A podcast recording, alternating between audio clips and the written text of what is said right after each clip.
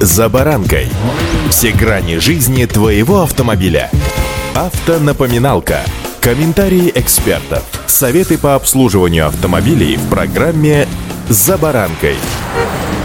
Количество молодых водителей множится день ото дня. Причем каждый новый водитель на дороге – это с 95% вероятностью еще один автомобиль на дороге. Потому как логика, в общем-то, проста. Ну как, получив права, не купить себе автомобиль? М? В общем-то, это и понятно, через это проходили все. Сегодня о том, как быть дальше. С вами Забаранка Александр Карпов. Здравствуйте.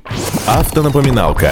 Начну с того, что стоимость полиса ОСАГО заметно увеличилась для категории молодых водителей после расширения тарифного коридора, который с наступлением осени Центробанк пересмотрел. Так, минимальная базовая ставка для водителей легковых автомобилей понизилась с 2224 рублей до 1646 рублей. Максимальная ставка была повышена с 5980 рублей до 7500 рублей. Поэтому эту, что называется, базу страховщики теперь умножают на различные коэффициенты, которые зависят от стажа, аварийности, места регистрации водителя и прочих других обстоятельств. Возьмем одного, обращаю вашего внимания, условного новичка и калькулятор в руки. Если по итогам первого полугодия средняя стоимость полиса для 18-летнего автолюбителя у одной из очень распространенных страховых компаний в нашей стране составляла приблизительно 10 175 рублей, то к концу сентября стоимость выросла почти до 16 тысяч рублей. Такую заметную разницу в цене страховщики объясняют тем, что молодых водителей без опыта управления относят к высокорисковому сегменту. В первые годы вождения вероятность их попадания в ДТП существенно выше, чем у автомобилистов со стажем. Это самый первый, что называется, нежданчик, с которым сталкивается новичок, права которого еще, что называется, не просохли, так же, как и автомобиль, обильно окропленный друзьями и родными, ну, сразу после покупки.